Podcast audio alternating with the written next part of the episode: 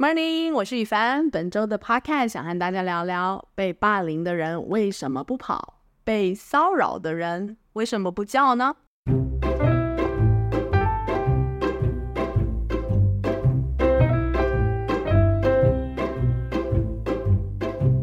真的是有点受不了哦！每一次霸凌别人的人装可怜一下，社会就可以开始公审那些被霸凌的人。所以呢，我就决定要来这边来个连环写，把霸凌、虐待这个循环给写个清楚。我都还不来不及开写，性骚扰事件就一件一件的爆出来。我刚刚做心理咨商师的时候，最疑惑的事情是：你被霸凌的这么痛苦，每天被打得半死，你为什么不跑呢？还有就是他摸你，你为什么不叫呢？连男艺人都质问那个说自己在选美比赛的时候被要求脱衣服的女生，如果那个女生觉得心里不舒服，为什么当时她不抱怨呢？事隔三年才对媒体说这件事，她的动机为何呢？对啊，你没脑吗？人叫你脱你就脱，人打你你还不跑？其实。问题不出在我们没脑，或是不用脑，问题就出在我们有太多个脑。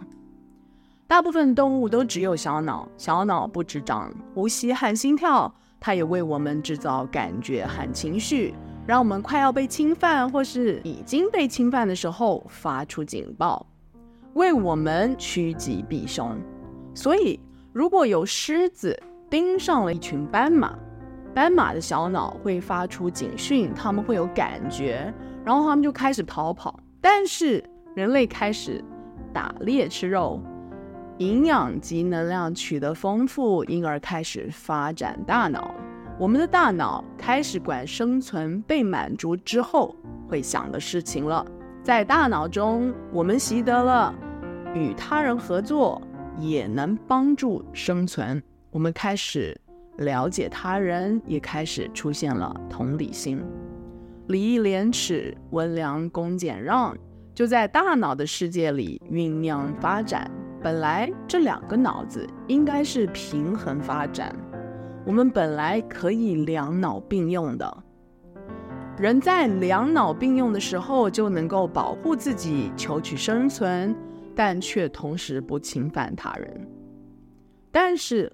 不知从什么时候开始，我们的社会文化开始打压自己的感觉和情绪，身体感觉用止痛药把它消除掉，心理情绪就压抑它、忽略它，修行放下，感恩吃地瓜。由于身体感觉和情绪都是我们内建的警报器，所以这么做无疑是把警报器给关闭了。如果斑马把自己的警报器关闭了，当狮子盯上他们的时候，斑马就会出现很古迹的对话。斑马 A 就会说：“那只狮子好像盯上我们了呀。”斑马 B 就会说：“可是那只狮子很爱很爱他的家人哎，他也很懂艺术，应该不会伤害我们吧？”斑马 A 就说：“哦，对哈，那如果我们现在跑的话。”他可能会伤心哦，然后我们可能会看起来很叽歪，不懂礼貌吧？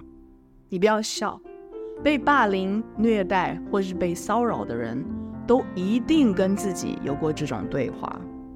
当男艺人要求十七岁的女生脱掉上衣让他拍照的时候，他是对着女生大脑喊话。他说：“我是想办个艺术个展，这是艺术。”完全看不出是裸体，也不会让人联想到色情。女生的大脑在那时跟自己的小脑说：“她形象这么正面，不会有不当的行为的。”这个女生描述当下后悔及害怕的情绪控制不住，眼泪也控制不住的一直流。这个就是女生的警报器在大声作响。我们的情绪就是我们的警报器，但是我们却没有习惯接纳自己的情绪。男艺人最后对十七岁的女生说：“你流泪的时候也很美。”就因为我们都有大脑和小脑，所以人性必定有两面。如果我们都只了解、崇拜、亲近大脑，那我们就只懂得人性的一面，我们就会以为人性只有善。对于小脑，也就是对情绪的过度打压、歧视，造成了我们不理解它、不接纳它，并且不懂得使用它。如果这时候碰上了只用小脑、只图己利的人盯上了，那这个只用大脑的人就跑不掉了。以上就是我们今天的 podcast。如果想查询关于我的书的资讯或更多消息，欢迎你到赖宇凡官方网站 saralye.com，s a r a l y e dot com，或是追踪我的 IG 和脸书粉丝专业赖宇凡 Sarah。那我们就下次聊了，拜拜。